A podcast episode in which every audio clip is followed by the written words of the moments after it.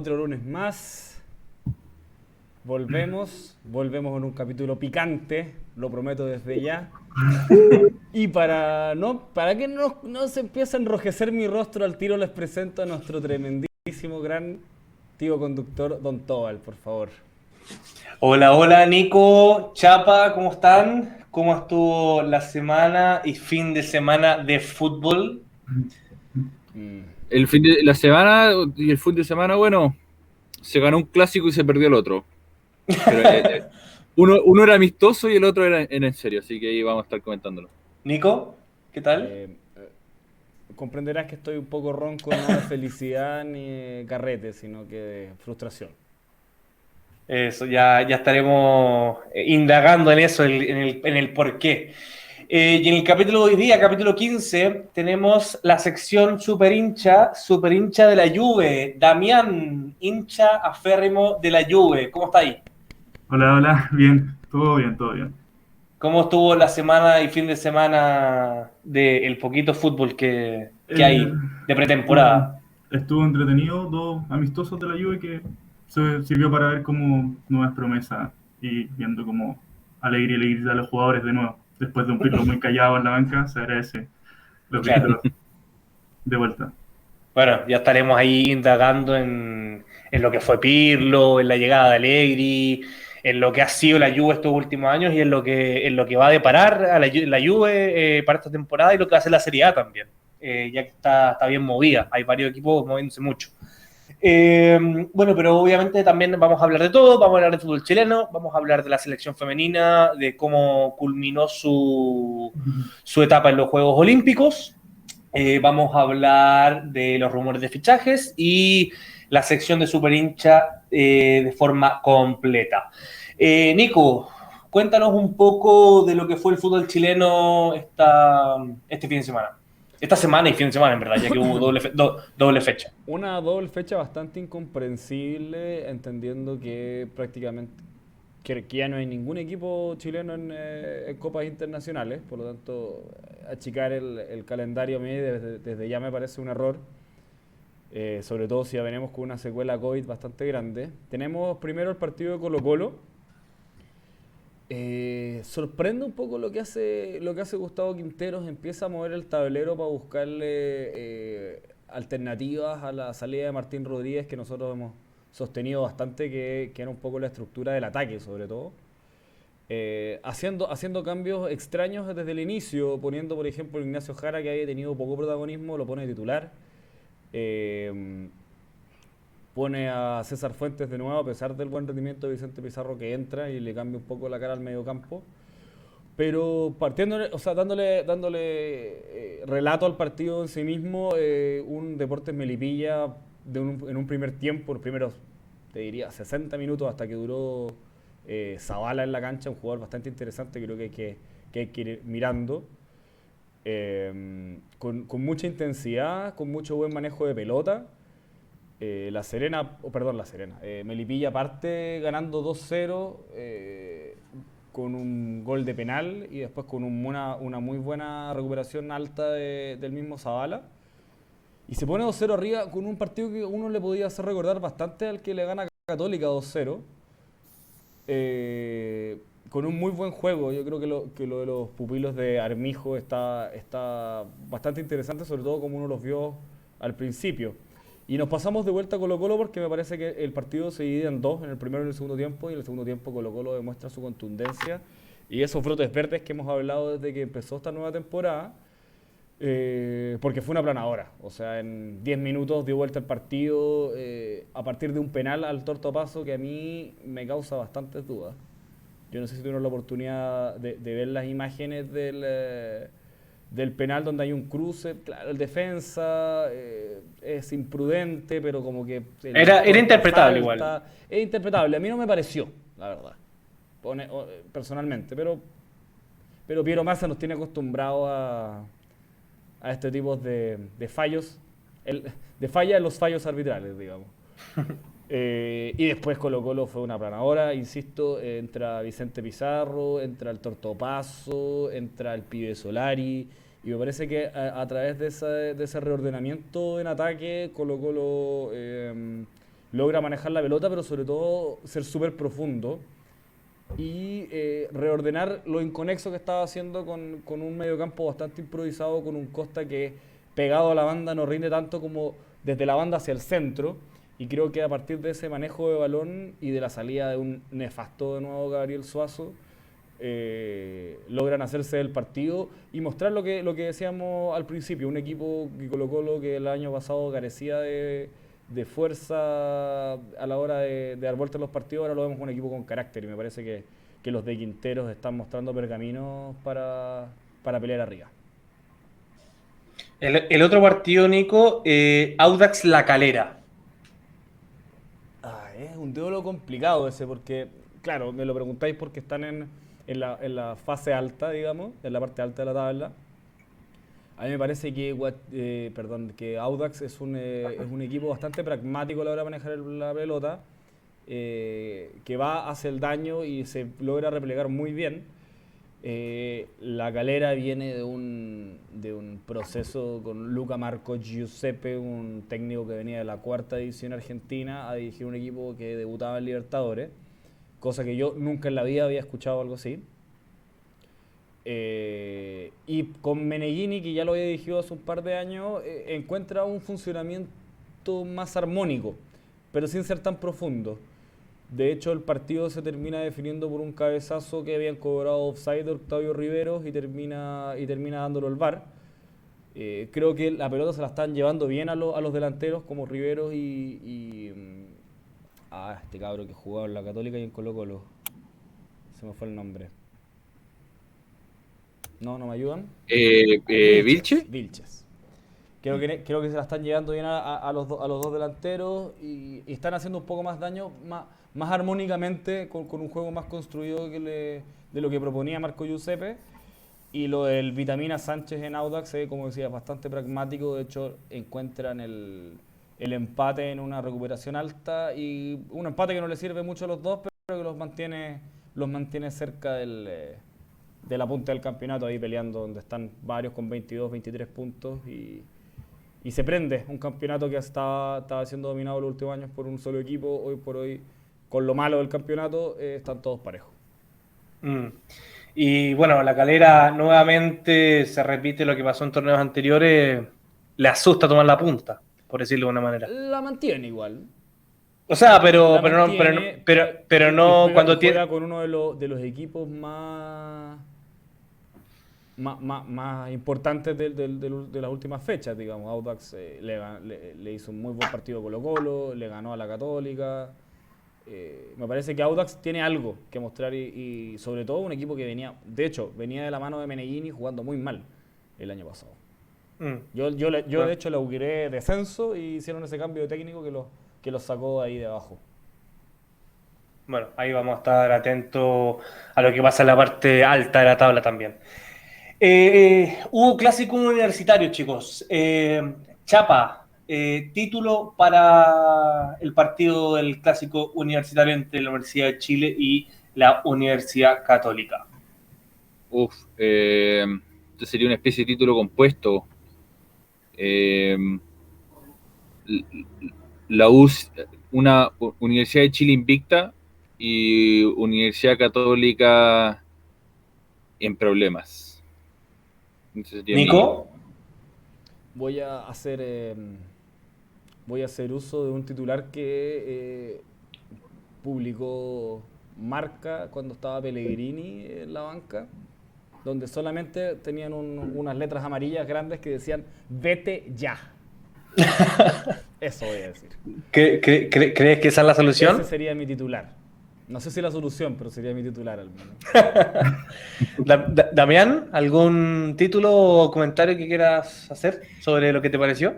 Em, me pareció que, que la Católica empezó súper bien, pero no sé, como que se le escaparon las ganas de jugar en un momento y le dio la oportunidad a la Universidad de Chile de ordenarse y empezar a jugar bien. Mm. Mi, título sería eh, Católica sin pólvora eh, y una Universidad de Chile que renace. Esa fue la sensación que a mí me dio. Qué, lindo, qué lindo título. Eh, Chapa, tú partiste con el título. eh, cuéntanos, ¿qué te pareció la Universidad de Chile? Partamos por el local. La Universidad de Chile, bueno, yo la había, me había tocado contra, contra mi ánimo, me había tocado defenderla hace un par de capítulos. Creo que eh, la, la Universidad de Chile ha, ha tenido este efecto que, que siempre suele pasar después de que se echa un técnico. Ahora hay que ver cuánto lo hace durar, Valencia y, este clásico puede ser un- una inyección anímica para el cuadro del, del- huevito. Eh, pero, pero la US, eh, si bien no juega no, no, no, no hace un buen juego, yo creo que sabe a lo que juega. Y contra la Católica supo mucho a lo que iba a jugar. Eh, tuvieron un orden atrás que ahí, bueno, ahí me falta un poco análisis. Yo no sé si lo que pasó en defensa con la U fue tanto mérito de la U como desmérito de la Católica por, por no aprovechar las opciones que se genera.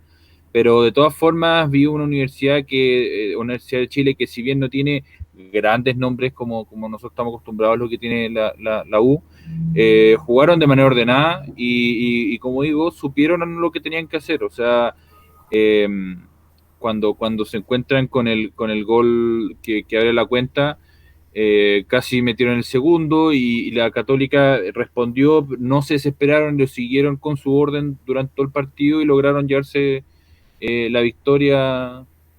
eh, creo que fue como entre los minutos 80, el segundo gol del- de la U. eh, no, yo creo que plantearon el partido. El partido que se lo planteó el Guaito se lo planteó muy bien a. Que bueno, ya me imagino que entraremos más en eso, pero Minuto de Payet, 88 el gol de la. Minuto- imagínate, minuto 88. Es que igual se, se agregaron como 7, 9 minutos, entonces. eh, pero lo, de- lo de Poyet, que parece que a mí, bueno, lo, lo hablaré un poco más adelante, pero a mí lo que me, me incomoda es que no busco una alternativa eh, táctica. Eso me, me tiene, me tiene incómodo, pero, pero doy el pase, ya vamos a llegar ahí. Ya. Bueno, ahora le informamos a los que nos están viendo que se va a prender una caldera, una alarma, una, una alarma, de, una alarma de termo, pero así bien grande, bien grande. Y le, y le vamos a dar el pase a Nicolás Sanguinetti a que se descargue y, y diga lo que piensa de esta católica de Poyet. Mira, Cuéntanos, Nico, ¿qué te, qué te- qué te pareció? Yo aprovecho de mandarles un recado a mis amigos programadores de la NFP que traten de programar los partidos de la Católica los sábados para que me den un día para, para poder bajar los ánimos. Porque cuando es de un día para otro me, cuesta controlarme un poco. Mira, eh, hace rato que vemos una Católica que no que está inconexa. Hace rato que vemos una intención quizás de ir a posicionarse arriba, pero no hay un funcionamiento que te lo permita por más de 10 minutos, como, como yo lo decía Damián al principio, se veía un equipo que, de hecho, tuvo una, una oportunidad de gol bastante cerca del arco. eh, se, se veía un, un equipo intentando presionar alto, pero que se les acaba la idea a los 10 minutos. Y yo creo que efectivamente es por eso, porque no hay una convicción de que eso es lo que se quiere hacer. No hay una mecánica de juego para abrir espacios. No se entienden las variantes tácticas. Por ejemplo, te, te doy- te doy una, una súper simple. Eh, ¿De qué juega eh, el Pollo Valencia? ¿De que lo hacen jugar o cuál es ¿De su qué- posición? de- de- ¿Cuáles son sus características? ¿Es un juego rápido? No. No, no, no. Bueno, sí, eso es lo que hablamos. Eh, lo hemos hablado harto esto. Ok, De- no es un juego rápido, pero de- lo quiere de- hacer jugar. de- Eh, por su sí. espalda, corre un Es lateral. que, es que es joven y corre harto, esa, esa- esa Ok, es la diferencia. Pero no es rápido, ¿ok? No, claro. Por su espalda, ¿quién corre? El equivalente a en Marcos este- Alonso en versión cuando- chilena, una cosa así. Cuando, va- cuando va por la izquierda va Parot. Claro. Y Parot, ¿es un jugador rápido o es un jugador lento? Es un jugador más lento todavía. Más Hoy en, lento. hoy, hoy, hoy, hoy, hoy, hoy en día está para jugar de central, no de lateral. Te cambio de banda, entonces, porque uno dice, sabéis que ya por un lado quiero resguardarme, ok. ¿Quién jugó por la derecha eh, de, de- de externo por la derecha? El Chapa, Chapa. González. Chapa, ¿Es un bien bajo. lento bien o bajo. rápido? ¿Para, Yo el creo fútbol, ya- ¿Para el fútbol chileno o en general? Ahora, en este momento de su ah, carrera. lento, lento, lento. Por su espalda, ¿quién En este pasa? momento. Rebolleo, Rebolleo, ¿es un jugador rápido o lento para pasar? lento. Lento. ¿Cómo es la Católica entonces? Un equipo lento, que no tiene respuesta, que, que intenta jugar por al medio, pero por al medio no tiene un 10, por ejemplo, que te agarra la pelota y se pasa a dos. Tiene tres mediocampistas de contención. Entonces, todos estamos, todos estamos esperando que les llegue un bochazo grande, que San Pedro sea capaz no solamente de, recibirla entre dos o tres jugadores, sino que la baje, logra abrirla a un jugador lento, que no va a tomar línea de fondo, que a esa persona tampoco le van a pasar por la espalda rápidamente, por lo tanto, no hay una estructura de juego. Y eso no es solamente porque alguien eh, no, no, solo no tenga las capacidades de hacerlo, porque yo creo que cualquier persona puede pararte un equipo, decir, mira, tú juegas por acá, tú juegas por allá, yo... Eso lo puede hacer cualquier persona. Uno lo que le pide a un técnico de primera división y un equipo que viene de ser tricampeón es que le dé una impronta o un estilo de juego al equipo. Y, y, uno no ve nada. Uno no ve nada, uno ve intenciones de jugadores que tienen ganas de ganar el partido. Por ejemplo, uno ve a Juan Leiva, por ejemplo, metiendo. Uno ve a Saavedra, eh, que claramente con esta mecánica de juego se ve muy deslucido su juego, metiendo. Pero yo solamente veo un equipo que mete. Y por último, un equipo que mete tiene que tener dos o tres jugadores eh, que vayan rápido por las bandas. O si no que son rápidos, que sean potentes. O llegar por volumen. O llegar por sorpresa. Pero que en, en teoría aquí vendría siendo, de los que conforman el plantel, vendría siendo Puch la carta. O Pucho Monte. Puch, claro. Monte. a mí, a mí me pasa, a mí me pasa porque yo, porque yo nombré el tema táctico, porque eh, yo, bueno, tú puedes tener un equipo lento en el, en el grueso, no tener jugadores eh, puntualmente rápidos, pero eso te indica que tú no puedes jugar con, con, dos puntas.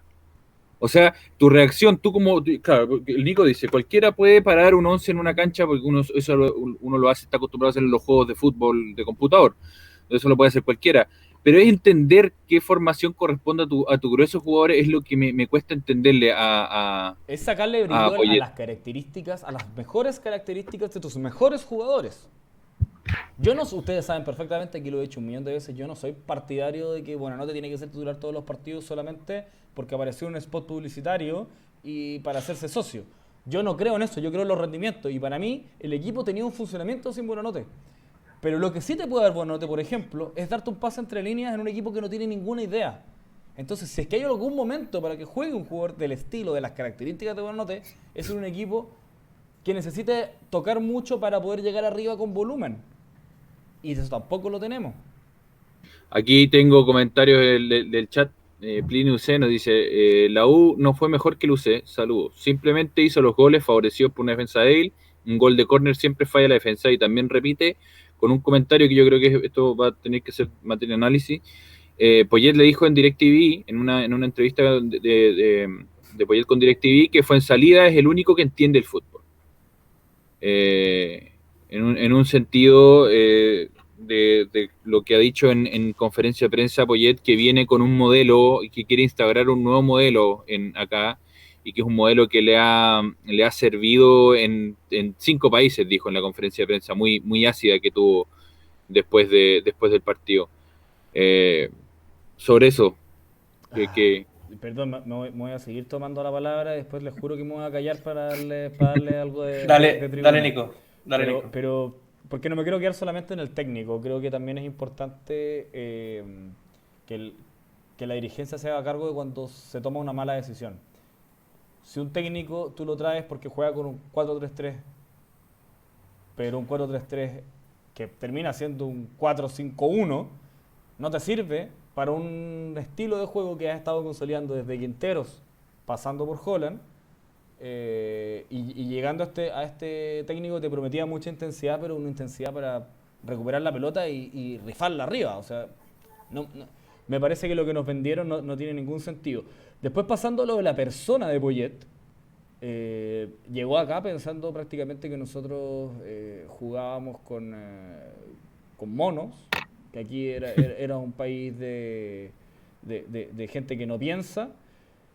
Y, y, me parece que está tratando constantemente de decir de que a él no lo dejan hacer su trabajo y con comentarios como por ejemplo eh, que Fuensalida es el único que entiende el fútbol, me parece que es una manera muy burda de no estar a su plantel completo y esto en solo, la conferencia solo llega a en la conferencia. solo llega a consolidar que hay una que hay una completa eh, no sé un distanciamiento muy grande entre lo que no solo lo que quiere el técnico sino lo que es el técnico. Y, y, en la conferencia para sumarte, para sumarte un detalle. Sí dale. Para sumarte un detalle que en la conferencia señala que hay un grupo eh, yo creo que ahí se, dice un poco, no, no me, se me olvidó repetir la conferencia, pero él dice un grupo muy hay un grupo que no entiende de fútbol y después lo aclara y dice que hay un grupo muy pequeño que entiende la idea de fútbol. O sea, si tú cargas de esa manera eh, a, tu, a tu once, yo creo que, o sea, tu, a tu grupo de jugadores tenés que plantear qué, estás transmitiendo tú como entrenador. Porque si, si tienes un, grupo tan numeroso que después de eh, llegó en marzo, estamos en cuatro meses más o menos, cinco meses, que no puedan entender tu idea de fútbol, eso quizá uno debería preguntarse qué pasa conmigo. No, pues claro. Y, además que hay un punto grandísimo, o sea, este, este equipo eh, sumó, hizo propia una mecanización de juego. Lo voy a reflejar sobre todo con Holland, que, tenía un modelo bastante más establecido y, más inflexible, que es el, que yo creo que la crítica que le hacíamos todos los hinchas de la Católica a Holland particularmente sobre todo cuando se quedó sin los jugadores especialistas para cada puesto. Eh, pero este equipo se sentía cómodo con la pelota, se sentía cómodo con la dinámica, se sentía cómodo con ser protagonista y, y este técnico, eh, su modelo de juego podrá ser distinto, pero planteado siempre desde la intensidad. Pero tampoco vemos eso. No mm. vemos ni lo uno ni vemos lo otro, vemos un mal equipo. Yo este es el equipo que más me recuerda a la Católica de Falcione, que yo creo que todos los hinchas de la Católica no queremos ver nunca más. Mm. Horrible. Sí, a mí, bueno, eh, ahí agarrándome de un comentario del chat, eh, que fue lo que yo comenté el, el programa pasado, que es que mi visión con, con Poyet es que cuando Católica está jugando de una manera y está saliendo, empieza a salir adelante, con un, con un estilo de juego que, que, ya el equipo tiene plasmado, eh, siento que él va y cambia como que, como que está tratando de forzar y, de manera como muy violenta eh, intentar meter como sea su visión de juego, su estilo de juego y quiere que la católica sea la católica de Poyet. Entonces ahí es donde yo creo que está, que, está fallando. Eh, creo que no, no, no, los cambios no están siendo efectivos y los resultados son los que están dando ese, ese, ese veredicto. No, no, no es que yo lo diga porque, porque me guste, porque, porque, porque yo quiero decirlo nomás. Eh, y otro tema es que eh, el partido para mí pasó netamente porque el, el 9 de la Universidad de Chile, que es la RIA, hizo, hizo dos goles de goleador, dos goles de 9. Y, y, o sea, pero o sea, fue, fueron, fueron, errores de defensa, o sea, pues, si, si, nos vamos al, a buscar el error, siempre lo vamos a encontrar pero es un delantero que tiene a la U donde está. O sea, la U hoy en día está donde está gracias a la Real. O sea, perdón, eh, en todos los, en todos los partidos mete goles, es, pero el, es el goleador del campeonato, creo que con, con mucha diferencia. y, el, yo lo comparo con, con San Pedri, que San Pedri, yo lo quiero mucho siendo hincha católica, pero, pero perdón, San Pedri tú lo miras y tú, tú dices, no es un 9 que es bueno para la pelota. ¿Cachai? O sea, tú, tú no veís, no es un jugador hábil. Cristóbal, ¿te puedo dar una cosa? ¿Te puedo dar una cosa? Yo, yo no sé si puedo estar tan seguro de eso, porque yo no me acuerdo cuándo fue la última vez que le dieron una pelota con ventajas a San Pedro. No, no, no sí, sí, sí, chapa. yo, yo, digo, yo aquí no digo que pase. Que, en eso estamos de acuerdo. Yo, yo, a ver, yo, no, yo sé que, no, déjame no es plástico, pero, pero déjame terminar. Déjame terminar. No, no digo, no digo que esto sea culpa de San Pedro. Y de hecho, a mí me da mucha pena ver cómo San Pedro está arriba y no le llegan pelotas. Y las que les llegan él está peleando, pero con todos los defensas, con el arquero, con el mediocampista, con, todo, con todos los jugadores que lo marcan, porque es muy fácil marcarlo, porque está solo, porque juega solo arriba. Entonces, ¿qué es lo que pasa? Cuando tú no tienes un jugador, un, 9 que sea hábil, que, que, sea, que sea técnico con la pelota, que no quiere decir que sea malo, pero es otro, otro estilo de 9, cuando no tienes ese, ese estilo de 9, tienes que acompañarlo. Y como, dice, y como bien dice el Nico, si no lo acompañas con velocidad, si no lo acompañas con jugadores que te hagan el, el 1-2, si, no, te, si, no, si no, no, no, tienes jugadores que te, que te den el pase en profundidad y que por lo menos quede solo frente al arquero, un 9 así no te sirve porque San Pedri no va a tomar la pelota y se va a pasar a dos jugadores, por ejemplo. Es muy difícil. Es muy difícil. Entonces, eso es, lo que le está jugando en contra. Entonces, mm. Voy, voy, a, voy a descatolizar el, análisis del partido porque me parece injusto si es que hay algún hincha de la U y, también, y también creo que es importante darle ese reconocimiento. A mí me parece que el, que el partido de, de Campos Vélez, el arquero, fue bastante bueno. Creo que creo que la U debería darle tiraje a ese jugador. Marcelo Morales, lateral izquierdo, 18 años, me parece que es un jugador tremendo de proyección y le veo proyección internacional en la selección. Además, me parece que es un jugador a trabajar que tiene, que tiene la materia prima como para estar. La dupla de centrales de la U realmente está en un nivel altísimo. Los dos creo que eh, eh, entre, entre los dos centrales y el 9, la Ribey han, eh, han sostenido los resultados de la U, pero completamente. Sí, total. A mí me gustó, a mí me gustó derecho, lo, El cachorro Andía me parece que también han dado bien me- o mejor los últimos partidos. Y creo que en eso se sustentó un poco la base del, del funcionamiento de la U, eh, que complicó a la Católica en muchos pasajes. Y en otros se veía que la Católica tenía la posesión, pero yo creo que la posesión muy, muy, muy poco. eh, eh, Muy pasiva, muy pasiva, muy pasiva. Comentando, Muy, muy bien manejado. Y con esto le doy la, le doy la pelota a Damián, que lo hemos tenido aquí. con- comentando muy, es que como no, no, no sigo tanto el fútbol chileno, no, pero como viendo el partido y comentando muy de afuera sin, sin eh, apoyar a nadie en específico, encontré que, que la, a- yo en un momento dije a la U le van a meter un gol ahora en los primeros cinco minutos, en los primeros diez minutos. O sea, con la presión que estaban metiendo los jugadores, lo, se manejaban y eh, eran como incisivos, y dije, "Mm, bien, pensé que el partido iba a ser más aburrido. Después me, me di cuenta que sí, efectivamente iba a ser más aburrido. Pero, pero yo creo que los jugadores de la Universidad de Chile también estuvieron un poco como felices de que la presión que tuvieron los primeros minutos, donde eh, jugaron para atrás y trataron de, orden- de organizarse, pero no pudieron porque los presionaban, eh, desapareció. Y eso lo encontré extraño también de que fue como el único momento en el partido que se dio esa, como esa Actitud. presión.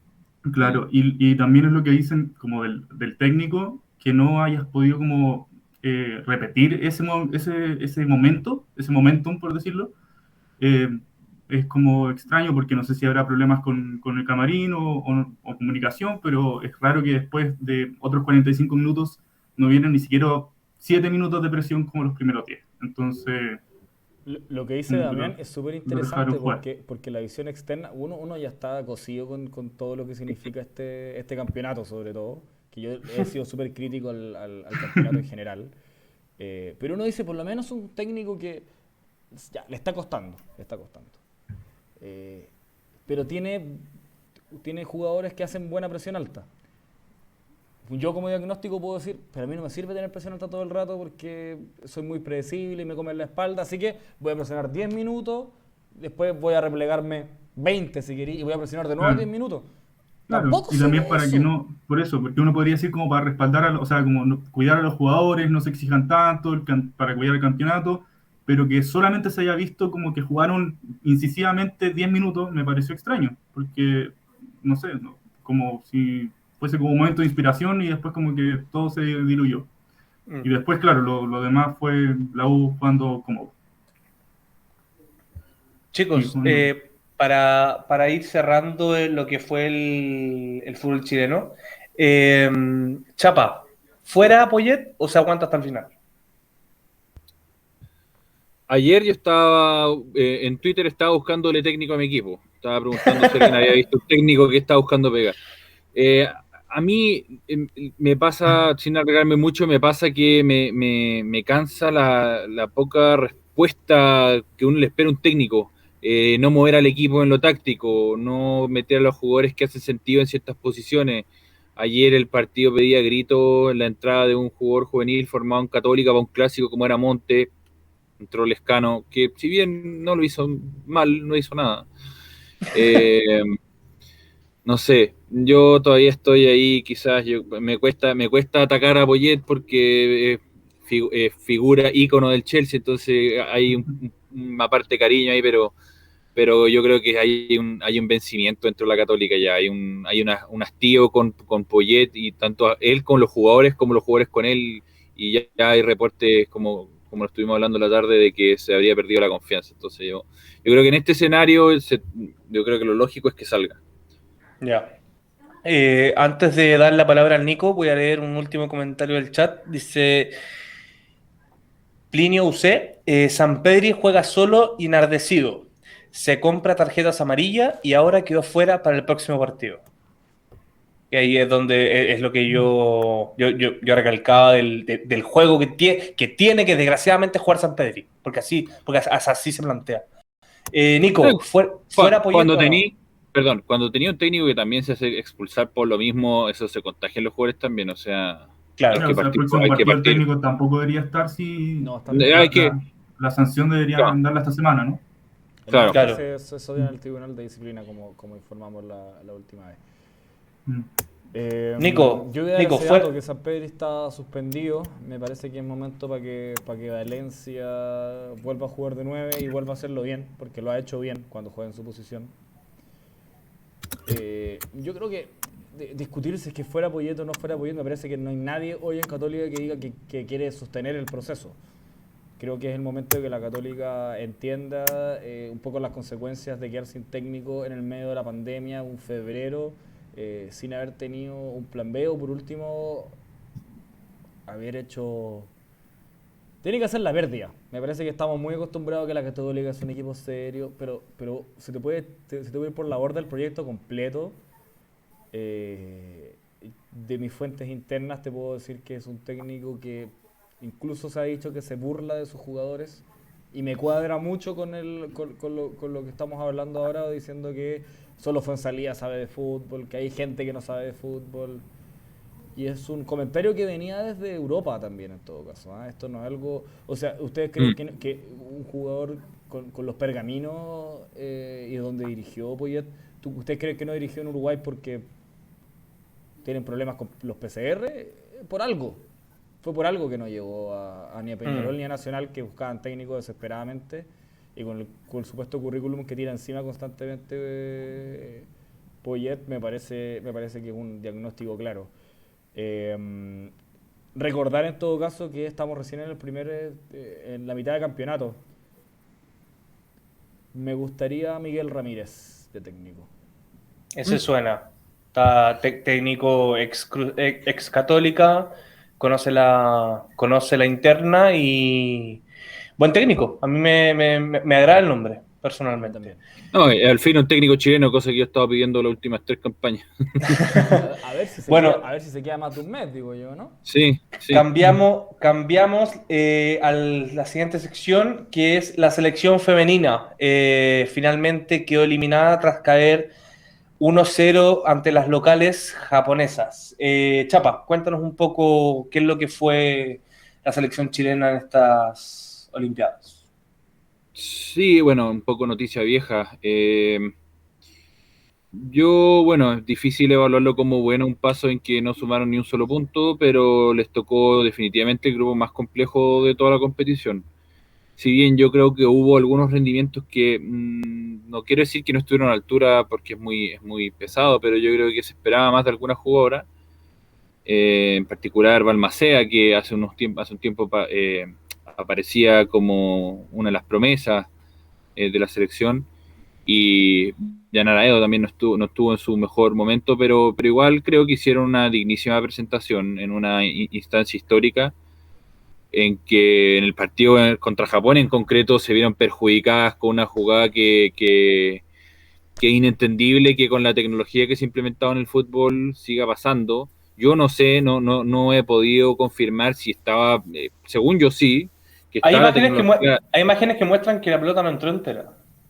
Claro, pero es una imagen que se ve la pelota en el aire, como que no... es, que esta discusión de si la pelota entra o no debería estar zanjado por la tecnología. Y en ninguna parte he visto un reporte de que la tecnología de línea, de la, la, tecnología de gol haya dicho que no fue gol. No, como que estamos en una época de no estar... Eh, no estar, no estar eh, preguntando en esta cuestión. Pero... Uno, sospecha, Chapa, tomándome un segundo tu palabra, uno sospecha cuando te toca eso contra el local eh, tú no sospechas cuando no hay ninguna cámara aclaratoria real y donde ni siquiera se aclara si es que revisa o no. Y yo creo que si hubiera sido Estados Unidos, hubiera aparecido en tres partes de la tecnología diciendo, mira, por esto no fue gol. Somos nosotros, no le importa a nadie. De hecho, no hacen, el gol, no hacen el gol posterior a eso. No, no, no, no, llegan ganando 1-0. Era el gol del empate para Chile. No estoy tan seguro. Y a Japón, a Japón le favorecía porque eh, iba ganando y un empate le perjudicaba porque no se metía como mejor tercero, que fue lo que terminó haciendo, que se metió como, mejor tercero a Japón. Entonces, si era muy perjudicial el empate, no era como solamente no iban a perder, eh, era, era, estaban buscando eh, el triunfo. Eh, pero, pero eso, ya lo hemos hablado harto de la selección, que esperamos eh, que esperamos que esta, esta generación histórica influya en, en próximas jugadoras de fútbol, que, de, en las próximas mujeres que decidan tomar el fútbol como una profesión. Ahí eh, en redes sociales se mostró mucho el interés, siendo que jugaron ahora inveíble. Eh, entonces yo creo que ya si este no es el campanazo para que la federación eh, se ponga en la situación que tiene que tomar, que es de representar el fútbol, ya sea de hombres o mujeres, de la misma manera o, al menos de la misma intensidad. Eh, eh, si, no, si no es esto, no sé cuándo va a pasar. Y destacar en la competición en sí que, llega Suecia, para mí el mejor equipo del, del campeonato de la Olimpiada, llega a la final justamente contra Canadá, que yo dije que iba a ser un equipo que sorpresa, que justamente le tocó en el grupo a, a, Chile. Eh, así que va a haber una buena final ahí del, fútbol femenino. No sé, ¿en el fútbol masculino saben cuál va a ser la final olímpica? ¿Tienen ese registro? Mm, no. No lo tengo, ahora me pillaste bueno, a, nadie, le importa el fútbol masculino en la Olimpiada.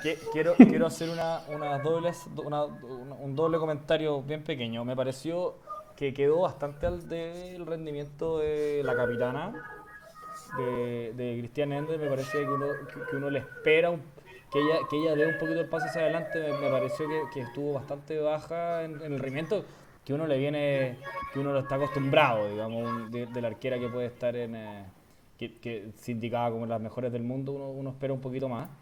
Y eh, una pequeña corrección latera de un fanático de la semántica, las Olimpiadas son los torneos previos a los Juegos Olímpicos, no, estos son los Juegos Olímpicos para que, ah, para, para ah, mira. nos corrijan en, en vivo. No, mira, no, están los finalistas, chapa. Claro, son semifinales mañana. Ah, ya. No. ya, ya. iba, a decir que estaba Brasil, pero al menos está en las semifinales, así que tan Las semifinales son Brasil-México y Japón-España. Vamos, Japón. Vamos, Japón. Vamos, vamos, Takefusa Cubo. Vamos todos con España, vamos todos con España, Pedri. Takefusa Cubo, un grande. Eh, no, si yo. Esa, salvedad lingüística de las Olimpiadas versus los Juegos Olímpicos. Es verdad, los, Juegos Olímpicos. Yo quiero, yo quiero tomarme el del comentario de la Tiene. Si a mí em, hace un rato, no, no quiero ser un pesado, pero lo, lo hablamos en el capítulo pasado. Creo que en algunas situaciones está dando un poco mucho rebote Mm. en, situaciones de pelota y despejando mucho el medio. Yo creo que ahí. Y perdiendo, y perdiendo pelotas en la salida, cosa que uno costaba ver. O sea, eh, había que hacer un documental si es que, si es que, si que ha sido un error. Y, creo que, y creo que parte del desarrollo del, del fútbol eh, femenino también tiene que ser que, la podamos, que podamos criticar cuando, no, cuando uno crea que no está a la altura sin eh, sentir que lo estamos perjudicando, al revés. Estamos, sí, no, absolutamente. Estamos exigiendo al nivel de que ella una, es una demuestra de, interés. Efectivamente. Sí, claro. Sí, sí, sí. Bueno, y de esta forma eh, cerramos lo que fue la selección femenina en estos Juegos Olímpicos. Eh, nuevamente, desde acá le brindamos muchas gracias y las felicitaciones por habernos representado de forma internacional. Eh, y entramos en la sección central del capítulo de hoy, que es el super hincha. Vamos a hablar de la Juventus, el segundo mejor equipo de Italia. Eh, después después, después del, Inter de Arturo Vidal y Alexis Sánchez. Ah, eh, hablando en serio. Un segundo termo parece, Te lo digo. Claro. hay, la mejor temporada del Inter en los últimos 10 años y ganaron una copa y la Juve dos. O sea, más simple Ahí nomás. Ahí nomás. No, que había que nivelar el termo de Nicolás con alguien más. Entonces, como que ahí. Fuiste eh, no, no, claro, tocaba, tocaba. Y eso eh, también. Cuéntanos un poco, eh, de manera resumida, para no alargar tanto, porque sé que tú podrías hablar todo el día de lo que ha sido la Juve, pero lo que ha sido la Juve eh, los últimos años, eh, con tanto cambio de técnico, con tantos jugadores que van y vienen, jugadores que llegaron gratis, con la llegada de Cristiano Ronaldo. cuéntanos, ¿qué, qué, ha, sido la Juve en los últimos 5 o 6 años? para empezar, yo creo que hay que hay que mencionar, por, por desgracia, a, a, Conte, eh, porque el ciclo de, de la Juve ganando fue con él de técnico. Y lo bonito también que fue la última temporada del Piero como capitán, que alcanzó a despedirse con un último escudo. Eso era como el cuento del, del amor, despidiéndose con, de- del equipo de su vida con un, un trofeo, después de tanta sequía del 2006 eh, que no ganaba la Juve el campeonato. Después, después de, del escándalo y el descenso. ¿eh? Del Calciopoli, claro. Claro. Y bueno, y de quedarse en la Serie B claro. y rechazar a Alex Ferguson diciéndole no me voy a ir al United, me quedo en la Juve. Em, también, bueno, el, el- el técnico que más tiempo estuvo fue Allegri, que fue del 2014 al 2019, y con él se llegaron a dos finales de Champions, perdidos probablemente con los mejores equipos de, del Barcelona y el Real Madrid los últimos años. Mm. Y, pero eh, lo, lo que, lo que más le importa a la Juve igual es, eh, son todos los campeonatos que han logrado y han demostrado nueve años consecutivos ganarlo y, y fue, fue un- una sorpresa para todos igual de, de pasar de ganar uno al segundo, al tercero y, y lo bonito era ver al equipo siempre con, con hambre de más. Y siento que, que se hicieron muy bien los cambios de, de- de entrenadores, cada uno cumplió su ciclo y los jugadores que pasaron eran eh, una barbaridad en realidad. Lo, lo principal también yo creo que pasa por la, la BBC, que se formó también en 2011, ya estaba como instaurada, que era Barzagli, Bonucci y Chiellini, que tranquilamente los mejores defensas de tal vez la historia del fútbol italiano pueden estar ahí compitiendo para entrar en las grandes ligas. Sobre todo Chiellini probablemente, si es que se Mm. las lesiones lo, lo, lo dejan. Que, que hoy, día, que hoy, hoy día se anunció la renovación, ¿o no? Hasta el 2023. Sí, correcto, dos años más. Qué, qué grande. Y mm, bueno, después, eh, la- después de Allegri, que eh, logró mm, todos los, de los campeonatos y bueno, las dos finales de Champions perdidas, la Juve necesitaba como un nuevo técnico porque creía que el- el- el- aunque se lograran sacar los, los resultados, el juego no era tan vistoso, no se veían como tan animados los jugadores, entonces por eso decidieron traer a Sarri, que tenía como ese juego vistoso y, y era algo nuevo. Que Sarri venía del Chelsea, ¿o no, Chapa? Sí, venía de Chelsea. Del Chelsea pasó a la Juve, ¿ya? Sí. Venía, venía de ganar, Napoli, Chelsea. venía de-. Ese fue el camino. sí, de- venía de ganar su, el primer título. Sí, venía a ganar su primer título con el Chelsea y Sarri. El primer título de su carrera como, como técnico. Claro. Que ahí entrena, él era, trabajaba en un banco y después se puso a entrenar y entrenó toda la Serie B prácticamente y fue todo muy emocionante para la gente que lo quiere, no, no soy uno de ellos, cuando ganó su primer título. Lo- lo- los hinchas del Napoli estaban muy felices cuando ganó su título en, en- Chelsea. Eh, y bueno, todos esperábamos, yo incluido, que por último se viera el zarrismo del Napoli, que era eso, ese, ese tridente entre Mertens, Higuaín y, y bueno, Hamsik de media punta y unas jugadas increíbles con Insigne, que tenía mucha velocidad y era muy entretenido de ver ese Napoli y, y muchos años le hizo la, la contra la contra la Juve. Tuvo mucho- muchas temporadas que estuvieron a dos puntos, tres puntos de, de ganar el campeonato. Callejón y Jorginho también. Jorginho también mucho tiempo. Jorginho, ah, mira. Sí, Sí, pues. Sí, Jorginho se lo trae, lo, lo trae Sarri al Chelsea, po, sí. del Napoli. Ah, ya, ya. Sí, probablemente si lo hubieran dejado lo hubiera traído de vuelta a la Juve. Mm, probable. Y bueno, Sarri no cumplió por muchas razones, o sea, ganó solamente la liga, lo cual en la Juve ya era extraño, porque si bien no habían ganado la Supercopa hace poco, generalmente la Copa Italia y la Supercopa y la liga siempre son una obligación. Entonces, solamente ganar la liga y lo ganó a duras penas en la última temporada y más que nada porque el, el Inter aflojó esa temporada. Aflojó mucho, eran campeones de invierno y, y en los últimos partidos empezaron a perder partidos inexplicables contra Cagliari, contra Verona, y, de ahí empezó a recuperar un- un- una diferencia de 12, 9 puntos que tenía la Juve y, ganaron. Lo que sí igual le, le, doy de como eh, mano así como de perdonar, no sé, si como entender un poco a Sarri es que tuvo tiempo eh, COVID, tuvo lesiones importantes, eh, tuvo como problemas para, para sentarse con, con la hinchada también, porque como venía el Napoli y, y los, los de Napoli odian a la Juve, era todo igual muy complicado, pero eh, después de, de que ganó la, el Scudetto, mucha gente lo recordó con cariño y estaba muy feliz porque se le veía muy contento de haber ganado una Serie A. Entonces, en ese sentido, como que creo que todos los, los hinchas se quedan con ese recuerdo de Sarri. Y no, por ejemplo, cuando jugábamos contra Napoli nos recibía con dedo al medio en el autobús. Así que, bueno, y, y nadie, nadie tampoco se acostumbraba a verlo siempre sin ningún logo de la Juventus. onda. Al final de la temporada se puso un gorrito y yo creo que le- le ha- alguien le ha dicho, ponte alguna weá. Sabéis que están todos enojados, ponte algún logo de la Juve para que no crean que lo odiáis, ¿cachai? Entonces, y también se, se hablaba mucho de que a Ronaldo no le gustaba Sarri, amenazó con que con irse si él renovaba, porque siendo este budista, eh, amante del deporte y la vida sana, ver a Sarri fumando todo el entrenamiento, como que no, no iba muy bien la cosa, digamos. Claro. Eh, Damián, y una pregunta, ¿qué pasó con Pirlo? ¿Cuál, cuál, cuál fue el problema eh, que tú crees, que tú ves que, que pasó con, con Pirlo? ¿Fue, ¿Fue que no estaba preparado? ¿Le quedó grande el equipo?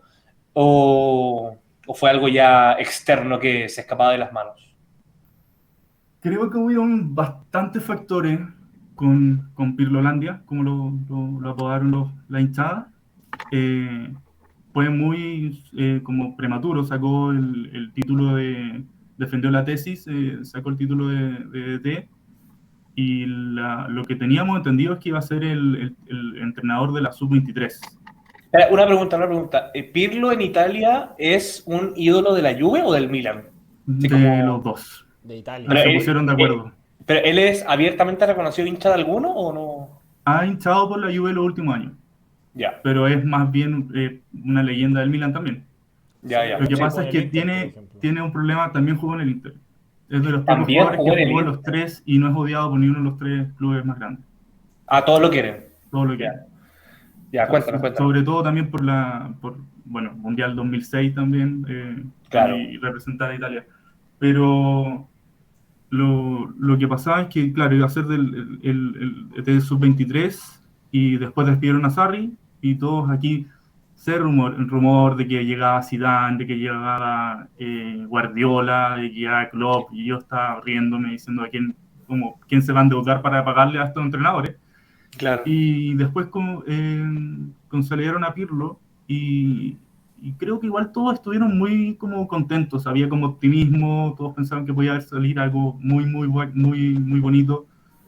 Eh, ya era como el maestro del medio campo.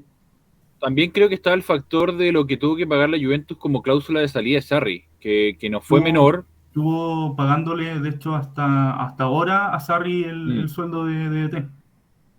Entonces, por eso Pirlo era la opción eh, Económico. económica también que, que podía servir y todos pensaban que, que- que iba a traer resultados también.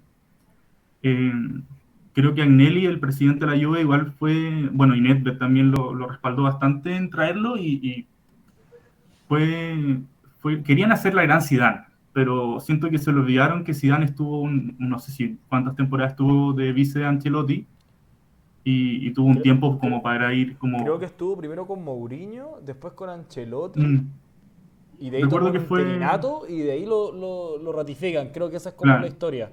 claro, Pero fue, tuvo fue gradual, Un par de veces de, de De- número 2, De Zidane, Mm. Zidane como, como técnico. como técnico, sí. Zidane Zidane en el 2016 asume como técnico.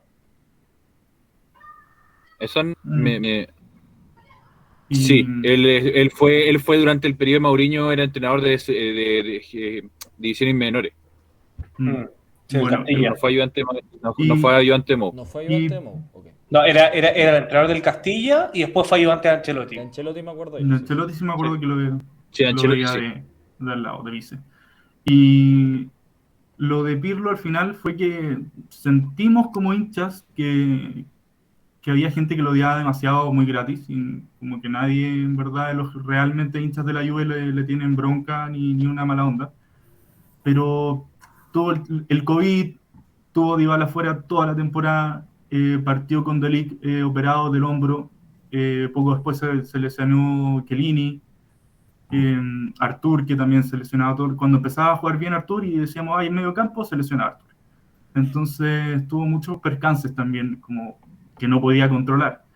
Y aún así sacó partidos que fueron muy buenos. Le ganamos al Milan en, en casa del Milan, le, ganamos, le ganamos al, al Barcelona 3 a 0. Eh, también al Inter le ganaron en, en, en la semifinal de la Copa Italia. ¿Verdad? Y, y, y trajo resultados importantes.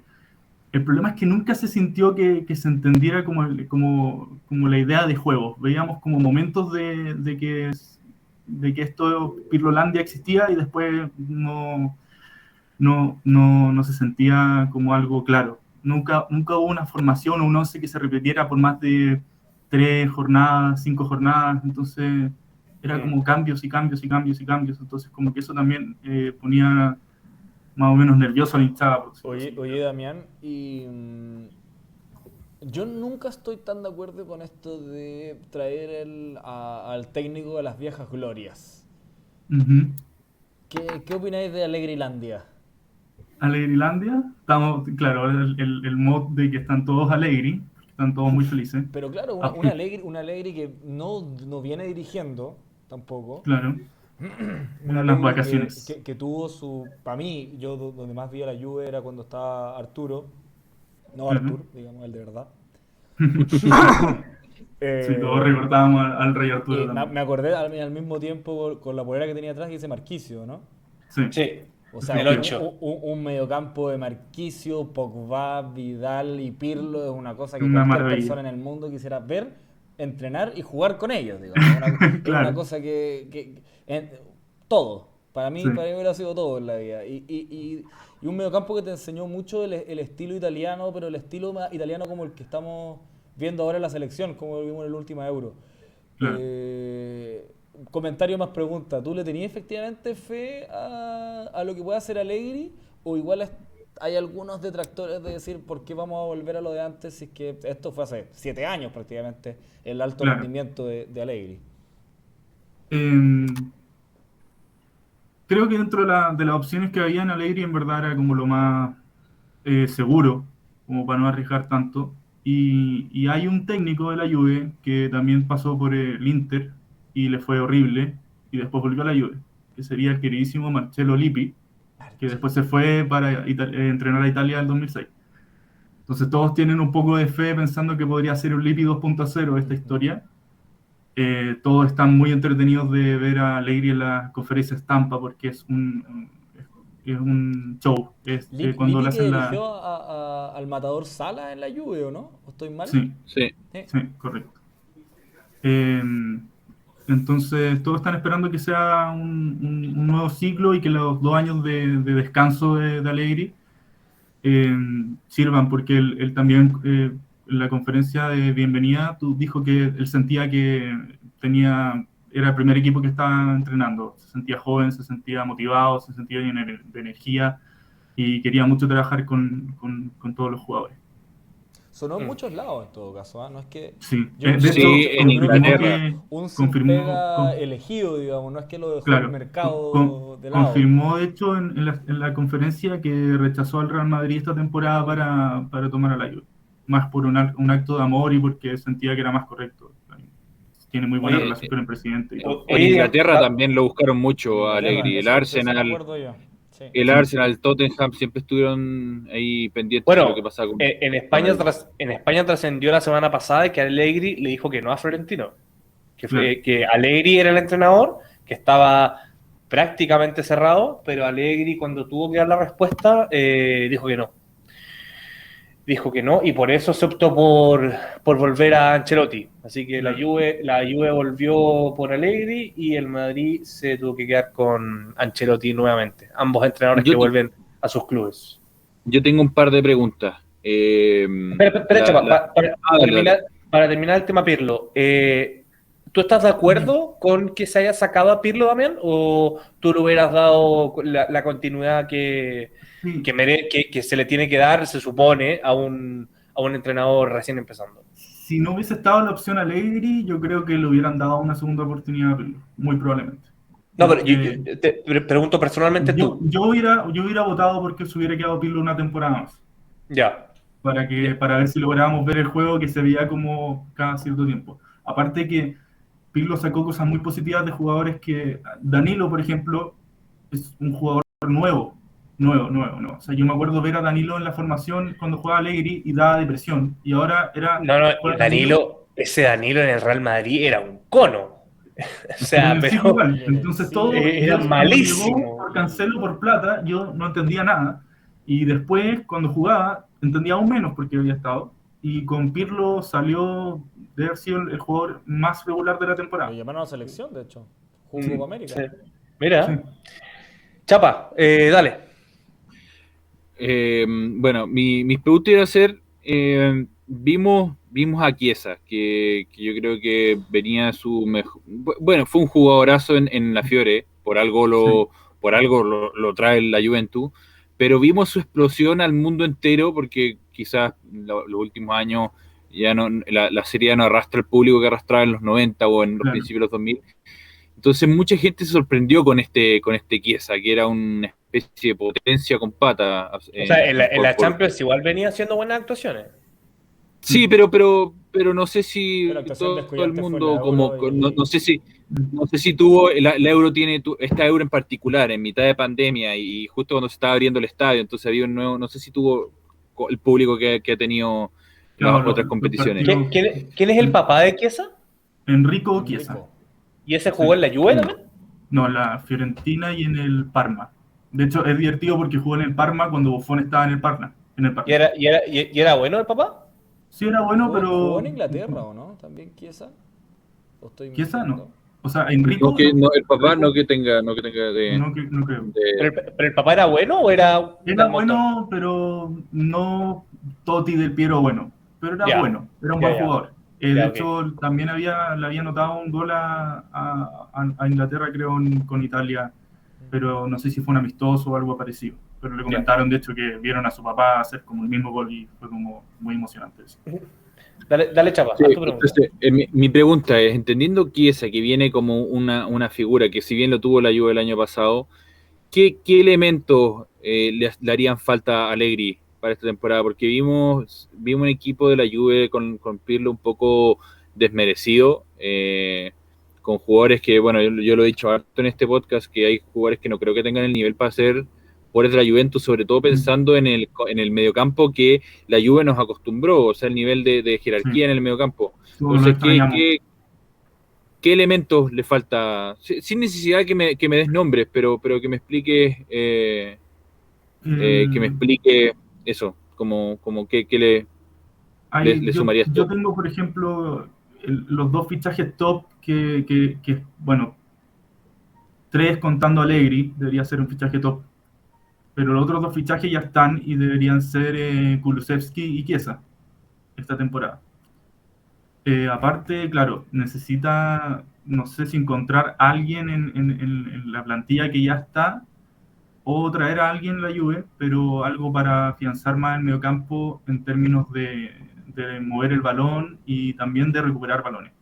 Porque, por ejemplo, lo que le pasaba a Betancourt, que Betancourt cuando jugaba con Artur, jugaba súper bien porque se, él se encargaba de, de, recuperar balones.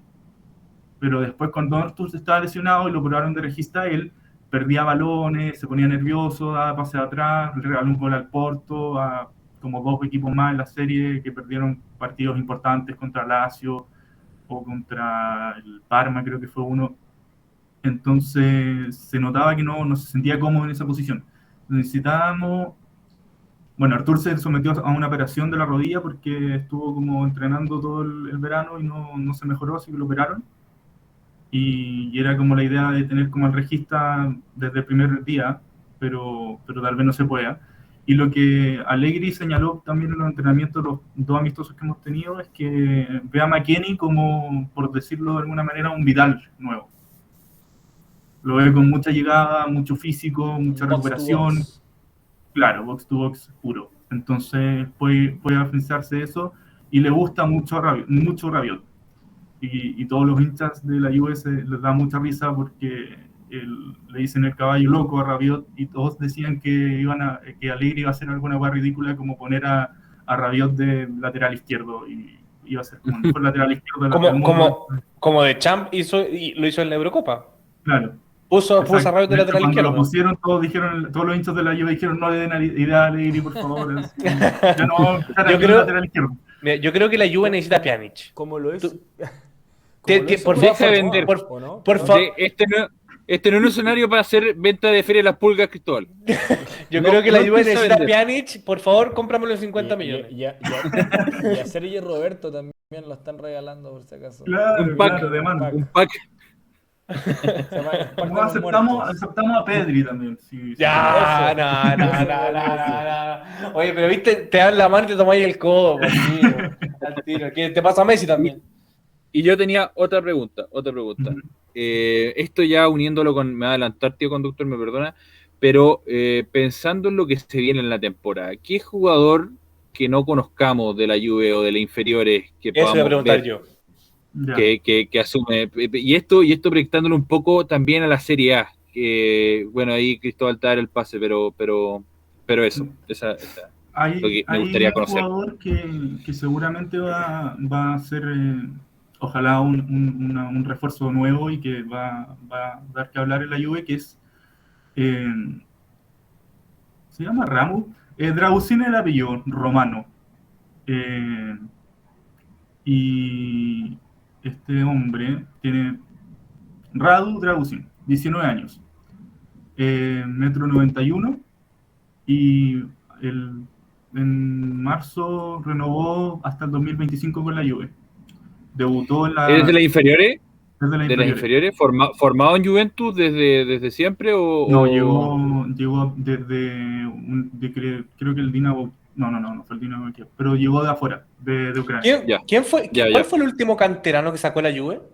Eh, Marquicio, Marquicio. Marquicio, sí. Jovinko también era de, de la Juve, Chiro Immobile es de la Juve, pero no se afianzó en el equipo.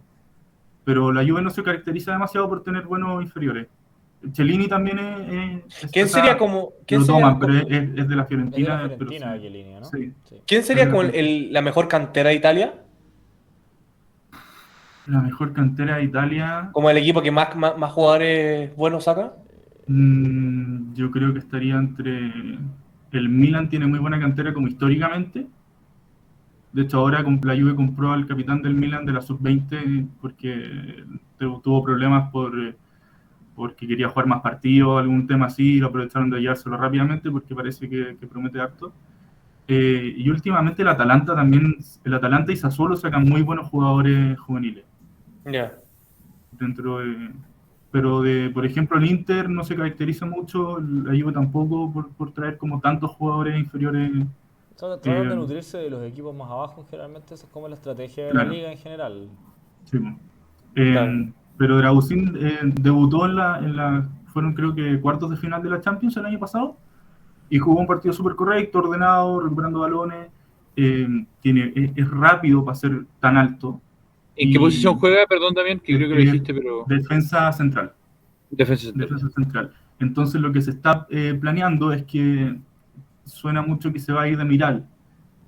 Eh, volvió Rugani, el queridísimo Rugani, que llegó del Empoli jugando 45 partidos sin ni una amarilla y después llegó a la Juve y ahí está Rugani. Como que nadie lo quiere, está ahí, lo queremos mucho, pero, o sea, le tenemos un cariño, porque es como buen cabro, pero nunca juega como jugó esa temporada con el Empoli. Eh, entonces eh, dicen que, que Dragusin sería el nuevo como eh, defensa aparte de, Bonucci, Chiellini y Delic. Tendrían a, a tenerlo como en el primer equipo. Eh, aparte de, de suena mucho eh, Faccioli, que es un jugador que le gusta mucho a Allegri antes de, de volver. Lo había comentado como cuando Faccioli, Faccioli ahora debe tener 20 años, 22 años, no 20 años. Y Allegri lo había comentado que había un jugador con mucha técnica y mucha visión del juego en las inferiores de la Juve que habría que darle una oportunidad. Eh, y Pirlo le dio una oportunidad en la Copa Italia y jugó un, uno- un- un segundo tiempo entero y, y mu- le gustó mucho a, a la hinchada porque él es canterano también y ama la Juve y todo, entonces como que todo un tema de italiano, Mm. eh, como que todos quieren que sea así como algo así identidad como el nuevo de- del de- Piero, no sé. Entonces, Claro. él también está viendo, se, se está viendo ahora la pretemporada si, si va va a poder afianzarse en el primer equipo, lo van a mandar cedido, pero probablemente o, o sube al primer equipo o lo mandan de préstamo a algún equipo importante de la primera, de la primera división. Y Oye, Oye, Damián, y bueno, para cerrar un poco el tema de la Juve y meternos un poco en la serie, lo que va a ser la Serie A, eh, el tema Dybala.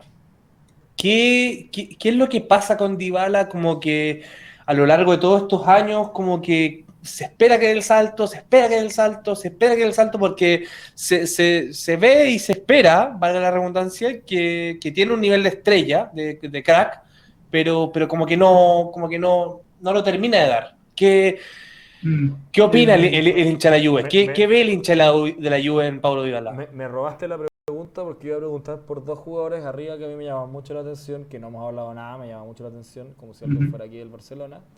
Eh, te iba a preguntar por Dybala y por, eh, y por Cristiano. Por Cristiano que se pensaba que se iba, que me imagino Es que a Cristiano no le importa. Bueno, ahí está, ahí está la vista, ¿no? Después el termo soy yo. Después el termo soy yo.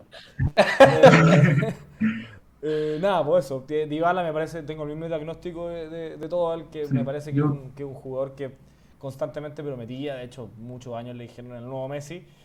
Y, y para nada ha, ha respondido, creo que tiene un, un- juego interesante, pero que no ha logrado consolidar.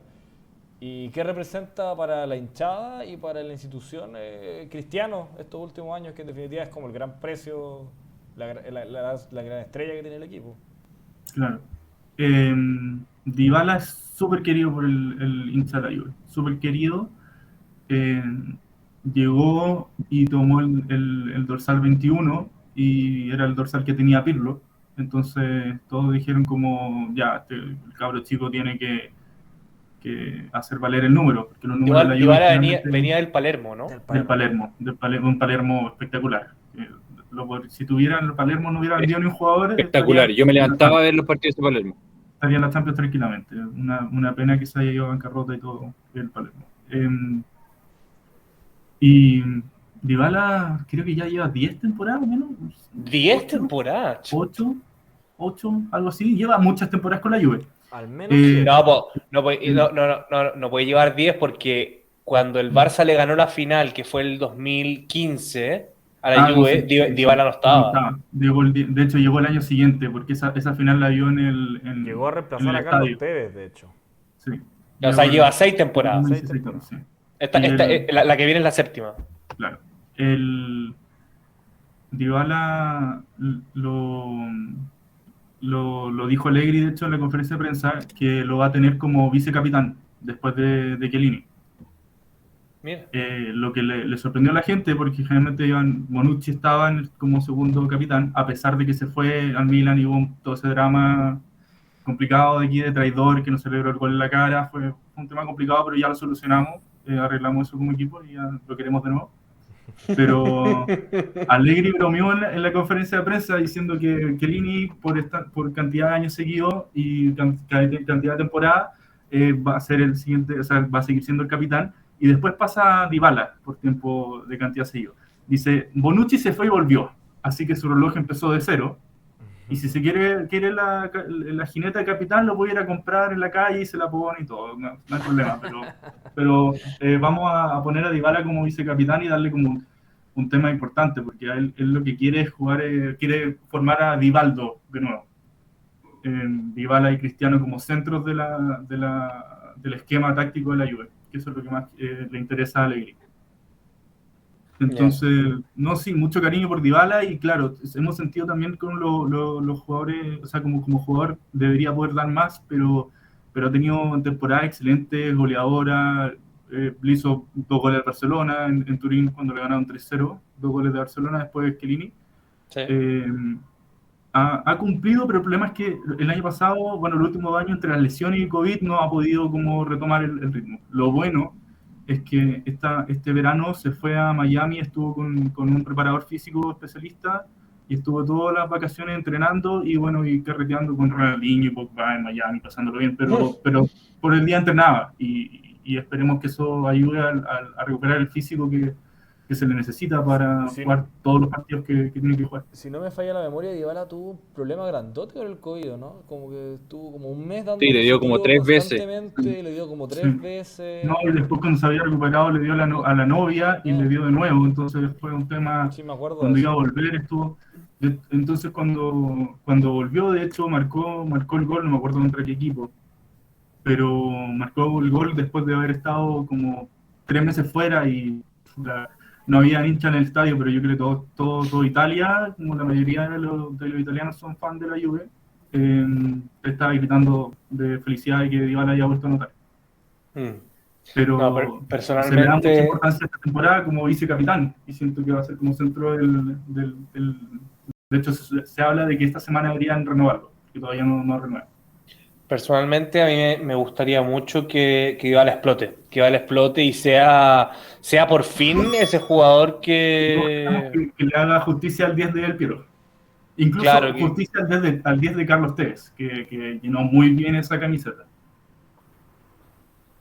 Eh, ya. Un detallito, un detallito. Agradecer a Enzoners que nos hizo un raid en el canal con nos suma. sa- saludamos a sus 30 participantes. Es un saludo Hola, hola. a Mucha- mucha- nos, vamos, nos vamos a estar sobreescribiendo ahí. Eh, Damián, para terminar la sección de super hincha, bueno, y después meternos los fichajes, eh, cuéntanos las, eh, la persona para el hincha que va a empezar a ver la Serie A esta temporada. ¿Qué es lo que, es lo que puede esperar? ¿Qué es lo que, qué, es lo que puede, puede ver en esta Serie A para, para esta temporada? ¿Cuáles van a ser los equipos que van a pelear arriba? ¿Qué equipos eh, van a estar peleando el descenso? ¿Cuáles van a ser, ¿Cuál va a ser el equipo sorpresa? Eh, en general, ¿cómo va a estar la Serie esta temporada 2021-2022? Comentando muy brevemente lo de Cristiano Ronaldo, porque no lo contesté, pero antes de que se me vaya, eh, todos aman en la Juve de Ronaldo eh, y sobre todo lo, lo quieren mucho por lo, por lo profesional. Eh, lo respetan mucho. Eh, es el más rápido en la historia de la Juve en hacer ciento, llegar a las 100 goles. Llegó casi junto a, a Dybala. Dybala se demoró un poquito más en llegar y él lo hizo en dos temporadas, tres temporadas. No me acuerdo cuándo llegó, pero creo que dos o tres temporadas. Eh, llegó a 102 goles. Y yo creo que hasta ahora va a ser recordado como uno de los mejores goleadores de la historia del club, pero todavía no sé si va a ser como leyenda del club. Cabe, cabe, cabe algún, algún otro hito importante, aparte del el, el hack trick al Atlético de Madrid y la Champions. Esperemos que eso, pero en una final, por ejemplo. Eh, necesitamos un poco más para que quede como leyenda, pero va a quedar como los recuerdos del club sí o sí ya marcado como de los mejores goleadores de la historia del campeonato, o sea, de- del equipo. Em, en la Serie A eh, va a estar muy entretenido por muchas razones. Por ejemplo, los DT. Llegó el DT, que bueno, mi estimado Chapa tiene tanta estima por él. Mi Yo- padre. Y no, no entiendo, y no entiendo por qué todavía tiene tanto estima después de lo que hizo con Oye. el United. Oye, Cristóbal, el amor es irracional. Córtalo. Yo tengo una especie de amor y odio también por Mourinho. Eh, cuando era el DT del Inter lo detestaba con mucho, mucho ímpetu, pero, pero siempre lo he respetado como DT, lo encuentro un, un DT muy interesante. Eh, bueno, y él va a ser el DT nuevo de la Roma. eh, y en, la- en el primer entrenamiento, pantalla gigante, eh, drones, tengo grabado los entrenamientos y vean al tiro cuáles son la- las cosas que se equivocan y las arreglemos al tiro y ya bien así pragmático y rápido. eh, ya retó a la gente con celulares, ya o sea, está bien poniendo como su, su, su- su estilo y, y creo que va a ser una Roma muy, muy entretenida de ver, probablemente. Aparte que lo que, lo que me- eh, dentro de, lo- de los jugadores que invito a ver, que esperemos que no le pase nada, es Saniolo de, de la Roma, que vuelve después de la, su segunda ruptura de ligamento. Yo lo había comentado, lo había comentado el capítulo pasado, eh, Ujú. de un Saniolo que, que a mí me recuerda bastante lo que hizo Chiesa, de hecho tiene un, un estilo bastante parecido, que son grandotes, potentes. Sí. Eh, creo que creo que es un buen fichaje, que, que si bien no es fichaje, es un, es un buen elemento a re- a rescatar de, de la Roma. Sí, eh, va a tener Mourinho eso. Tiene a Mancini, que es un defensa italiano, 25 años, 26 años, que rindió muy bien también la temporada pasada. y creo que va, va a poder armar una, una, Roma bastante interesante y que va a estar peleándolos por al menos las primeras posiciones, las primeras cinco posiciones. Eh, después está el Inter con, con Inzaghi, uno de los, uno de los Inzaghi, que bueno, todos están algo decepcionados de que se haya ido Conte, pero al menos han podido mantener a Lukaku hasta ahora y a Lautaro Martínez eh, dentro del equipo, así que van a intentar eh, defender el Scudetto y, como equipo y, jugadores que tienen están muy bien armados. Inzaghi usa las mismas técnicas que, que Conte, así que es como el reemplazante natural eh, en, términos tácticos al menos. Así que el Inter yo creo que debería ser el, equipo como defensor del Scudetto y, el equipo a ganar. Eh, el Napoli contrató de a Spalletti. Eh, Spalletti tiene temporadas muy buenas y temporadas horribles yo espero que sea horrible porque no me agrada ni el ni Napoli. Pero, es un personaje interesante. Eh, tiene... Spalletti, no, no, no sabía este, esta data. Eh, entonces va a ser, yo creo que un Napoli interesante de ver también. Y bueno, el, Milan de, de, Pioli, que después de, de, casi quedar fuera de la Champions en, la última jornada, eh, pasando susto conmigo gracias al jugador de la Verona que, que metió un gol al, al Napoli para, para, meternos la Champions nosotros. Eh, también es un, tal vez yo creo después de, del Inter el equipo más fuerte probablemente. Lo, lo, lo, problemático para mí el Milan es que van a volver después de tanto tiempo a, a su competencia regalona que es la Champions, que no, creo que no sé por qué mucha gente no sabe, pero el, el Milan tiene siete Champions. Sí, eh, sí, como que este periodo de este, este periodo de bajeza se le sí, sí, este periodo de bajeza se le, le, hizo olvidar a la gente lo que era el Milan. Claro, entonces, bueno, yo el Milan igual tengo que el fútbol por eso el 2005. Por eso, claro. por, e, por, eso concordamos que el Inter y el Milan son los dos más grandes de Italia, ¿o no? No, difícil. Después de la Juve o sea, ni juntos alcanzan a, tener los campeonatos de la Juve.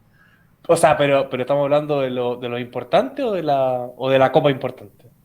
No, la Copa importante. No, de Serie Somos, el equipo que más ha jugado también la, la final de, de, ellos. Hemos perdido un chingo de veces, pero pero, pero la hemos a la final y eso significa ser un buen equipo también. Sí, es, es, como, es como, ser Holanda, que llega segunda siempre, pero los mejores.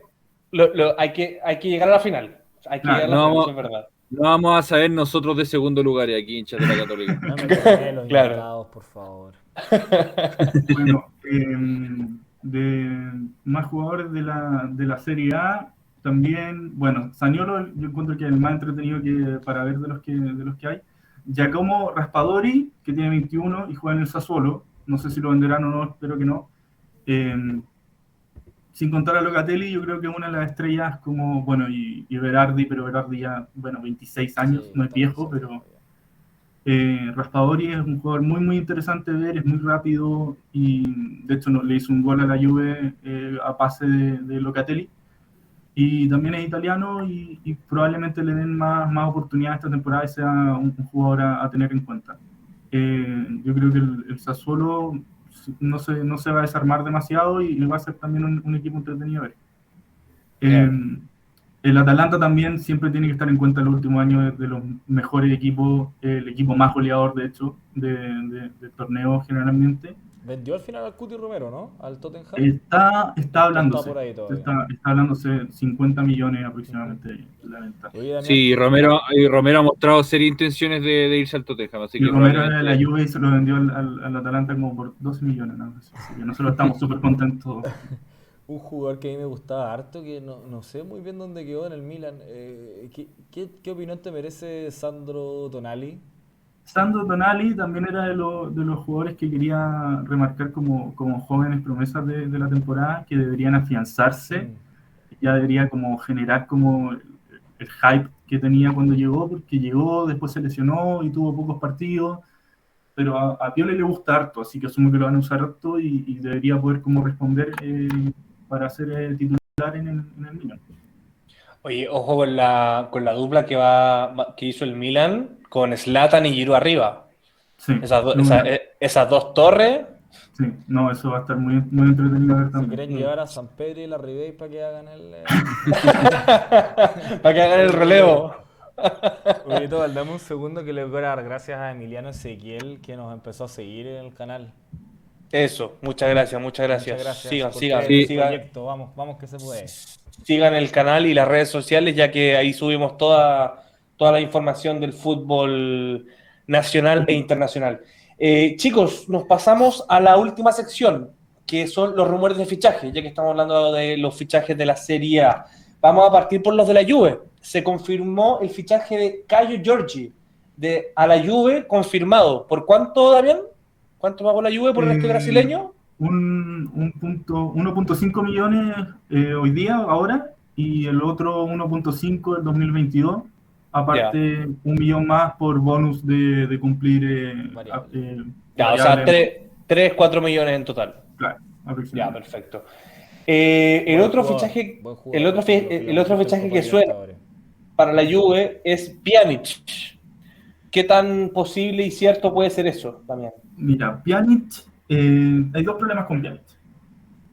Eh, el problema es que la idea de la Juve era rejuvenecer y, y, y, y Allegri mismo dijo como no pensar en el pasado y pensar en el futuro. Y Pjanic sí fue un jugador que rindió muchísimo en la Juve y, yo creo que, que, que ayudaría incluso al equipo ahora, pero, pero no puede venir a no ser que se venda, por ejemplo, a Ramsey Ya. porque si no, no tiene espacio. No tiene espacio por temas de, de sueldo. Y, y también porque, porque también suena mucho de que no, no lo quieren traer por lo mismo que no sería mucho volver al pasado y traer como, eh, como un jugador antiguo, tal, tal vez no sería como lo que lo del nuevo, la nueva mentalidad. Pero es un, un rumor bastante fuerte de que puede llegar a volver. Yo creo, yo creo que lo necesitan, la verdad. Lo veo, lo veo. Yo no sé qué le Eh, hicieron, lo dejaron hasta pelado en el Barcelona. Yo, lo, yo lo saqué con pelo y flaco. Y ahora se volvió y está pelado. No sé qué, qué le hicieron a ese pobre. Eh, Locatelli a la Juve. ¿Qué Ya, tal lo- eso? Locatelli es el- el- el- la tarjeta número uno de la Juve en este mercado, de todas maneras. De hecho, fue antes de comenzar la Euro, yo estaba rezando a... a Yo lo vi, yo lo vi en la Euro, que yo no lo conocía, lo vi en la Euro, lo conocí y muy bueno, me gustó Sí, mucho. yo le estaba rezando a los jugadores muertos de... de- Pobre de muertos Locatelli de- que pierde el puesto porque, porque estaba eh, Berratti, o sea, Claro, el nivel, pero- el, el nivel de Locatelli Sí. indica que está ahí. Claro. Eh, ya han habido muchas juntas con la directiva Sassuolo y la directiva de, de, de la Juventus por, por, por Locatelli, pero han tenido problemas por el término de los pagos. Hay acuerdo por el jugador, ya tiene el sueldo, tiene todo. eh, y él quiere mucho fichar por la Juve. De hecho, eh, la, Romeo Agresti, que es un periodista que es especialista en Juventus, y Fabricio Romano, que es el mejor periodista de fichajes de Europa, eh, confirmaron que, que re- rechazó al Arsenal y, también dijo, le dijo a la directiva del Sassuolo que si no se iba a la Juve no se quería vivir en ningún equipo y se quedaba otra temporada que no tenía problema, pero quiere mucho irse a la Juve. Está como eh, presionando bastante pa- para que sea el fichaje. Esta semana se espera que, que se realice como la oferta formal, que el Sassuolo quiere plata en catch, al menos 35 millones, y la Juve está ofreciendo 25 y están ahí bailando, pero la directiva igual está como optimista por, por lograrlo. Sobre todo si es que se da algún fichaje extra, sería más fácil traerlo más rápido como concretar el, el fichaje. Ya. Eh, de Miral al Atalanta, de la Juve al Atalanta. Sí, eso está- eh, hoy día de hecho sonó muchísimo más fuerte porque se supone que está a un paso Romero de aceptar la, bueno, Romero y el Atalanta, de aceptar el, fichaje con el Tottenham y, tendrían al turco como, como reemplazo, aparte que compraron a, a que es un, un juvenil italiano bastante bueno, pero defensa, pero es muy joven, tiene como 21 años, 20 años. Entonces yo creo que también sería bueno traer a un, a un jugador más, más potente para reempla- reemplazar a Romero, que era un- una piedra en la defensa. Entonces el, el turco cumpliría muy bien esas características. Eh, a la Juventus no le gustaría mucho, los hinchas no están muy como favorables de que se vaya de Miral porque es un eh, muy buen eh, como unificador de vestuarios, divertido, se mueve mucho en las redes sociales, siempre anda comentando a los equipos, o sea, a los jugadores del equipo molestando, diciendo talla, pero aparte tiene mucha garra, pero el problema es que se ha lesionado tantas veces y se ha hecho expulsar de maneras como torpes que igual capaz que, que convenga se vaya. Pero el problema es que si se va no lo van a comprar por 40 millones, que es lo que quiere la ayuda, y probablemente se va a ir por un préstamo con, con obligación de compra por 25, 30 millones, eh, más bonos y cosas así. Entonces todos están medio asustados de que pase un Romero 2.0 y después el Atalanta en dos años más lo venda a 60 millones, sobre todo sin tiempo COVID. Bueno, eh, para el Inter de Vidal y Alexis, eh, todavía, veremos si se quedan los dos chilenos, eh, suena el uruguayo Nantes. ¿Qué tan, tan alto es ese, ese rumor? Ha estado sonando desde el principio de, de los fichajes en Italia y de hecho estaba muy eh, enojado porque Hernández lo veía en el Cagliari eh, hace muchas temporadas, de hecho antes que fuera a jugar en la selección de, de Uruguay y bueno, y en Boca, En Boca. también. Eh, lo encontraba un jugador muy, muy bueno, en especial por, por, por la, la, rapidez, el físico y como la recuperación de balón. Entonces siento que cualquier medio campo le haría bien un Nández. Eh, mm. El Inter quiere ficharlo y lo tiene como opción número uno, pero no sé por qué han habido como eh, percance en las negociaciones, pero yo creo que el Inter va, va, a intentar ficharlo sí o sí. Muy, muy, muy buen jugador. A mí personalmente me gusta mucho. Otro jugador que suena para el Inter es Bellerín, del Arsenal. Sí. Lateral me da un poco risa porque siento que Bellerín como que aparte de, de, jugarlo en el PES, no, no sé si, si mucho no más eso. Sí, lo, Pero, lo, lo, único bueno de Bellerín es que es rápido. Es rápido, es rápido. Tiene 99 Pero... velocidades y no, no claro. tiene nada más, ni una estadística más. O sea, claro. Pero sí, y también Bellerín, sonando... Bellerín, Bellerín víctima del Arsenal un poco, sí. o sea, del mismo del mismo equipo que lo hizo surgir en una primera temporada que parecía como un, un, un, seguro para el futuro de España, se fue quedando por un equipo que en sí como club se fue quedando. Sí. Así que pobre, pobre Bellerín, me cae bien. Bueno, van a haber temas que no vamos a alcanzar a tocar hoy día porque son, son más profundos, que son el tema Messi, el tema Mbappé, así que los vamos a dejar. Eh, está sonando, eh, ya nos vamos, salimos de Italia, vamos para fichaje internacional, está sonando Koundé en el Chelsea. ¿Qué tan cierto y fuerte está ese rumor, Chapa? Eh, está bastante cierto. También se rumorea que hay un acuerdo con el jugador y el, el jugador está muy motivado con, con, ir al Chelsea. Hay un tema de ahí que el Sevilla están todos, todos quieren plata ahora, ¿no? Como que el, el, el negocio esto de, de, intercambiar jugadores no, no le está gustando mucho a los clubes. El Chelsea incluiría, tiene un paquete de jugadores del cual pueden elegir, entre el cual está eh, Suma, Marc Alonso, Bachuay, Abraham, tienen un serio serie de, de jugadores pa, para elegir, pero, bueno, pero parece que en general los clubes quieren quieren quieren plata. Oye, no le respeto ni a su ni a Abraham, el resto puede ser. eh, Concuerdo. Eh, entonces ahí hay opciones de con, con Kunde, sí. Yo creo, eh, yo creo que yo creo que se va, se va a llegar a un acuerdo. El, el Sevilla pide, el Sevilla pide 50 millones. Yo, yo había escuchado 80. Es que 80 es la cláusula de salida que tiene ah, Kunde, por eso, ah, por eso se habló de ese nivel, pero no. ya. Eh, ¿Y Lukaku al Chelsea? ¿Qué tan cierto es ese rumor que está saliendo? Bueno, el Chelsea, desde que terminó la temporada con, con Jorginho como su goleador del año, dijo algo hay que hacer. Eh, entonces, que ahí la, la, situación de, los, de todos los nueve de, de, Europa empezaron a ser sondeados. Ha sido un tema, Haaland ha sido un tema durante todo el verano, pero un poco, verano, verano europeo, un poco impracticable por, por los precios. Entonces, la otra opción es, es esta deuda histórica, ir a buscar a, a Lukaku para que, para que cumpla la deuda que tiene con el Chelsea. Ahí el, el, el, el, reporte es que Chelsea ofreció 100 millones y el Inter rechazó a priori la oferta. Uf. Y que, eh, y que también Lukaku está muy contento en, en, el Inter, perdón, que no tiene muchas intenciones de salir. Sí, eso, eso yo también había leído. Eh, Kane al City, eh, hoy día no se presentó a entrenar.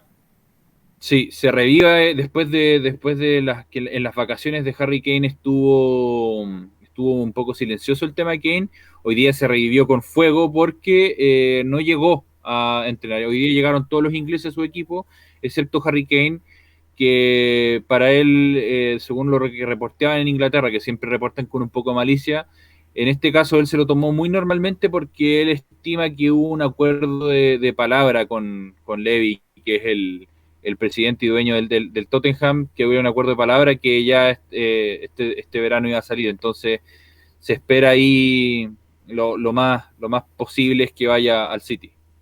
Mm. Y por último, Grealish al City. ¿Qué tan cierto es eso también? Eh, ese yo creo que el, que probablemente va a oficializar primero el City está bien, está bien ahí, bien candente. Eh, hay imágenes de, de Grealish firmando autógrafo en que se ve bastante comprometido con las palabras de los hinchas de Aston Villa, en que le dicen quédate, te va a ir un equipo que recién se fundó hace ocho años, eh, un equipo chico, ¿para qué te vas a ir? Pero, la mm. verdad es que el hincha de Aston Villa sabe que no le puede reprochar nada a Grealish, que, que ya es la figura hace varios años en el, en el, en el, en el club de, de Aston Villa, de hecho hizo la pega de irse al descenso con el Aston Villa y volver a volver a, subirlo a primera, un equipo que nunca había descendido. La gran bufón. Eh, la gran bufón, la gran Marquicio, la gran eh, Nedved, la gran Pirlo, o sea, perdón, eh, del Piero. Entonces, un jugador que se comprometió y, de, su mano llevó al, a la Villa a, a, una posición que no debería haber perdido nunca.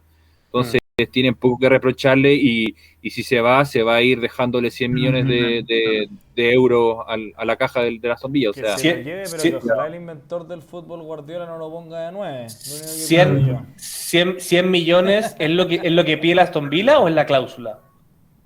Eh, no, no hay cláusula en Inglaterra. probablemente lo que quiere ofrecer el City, ya como 100 millones y no molestemos más y todo.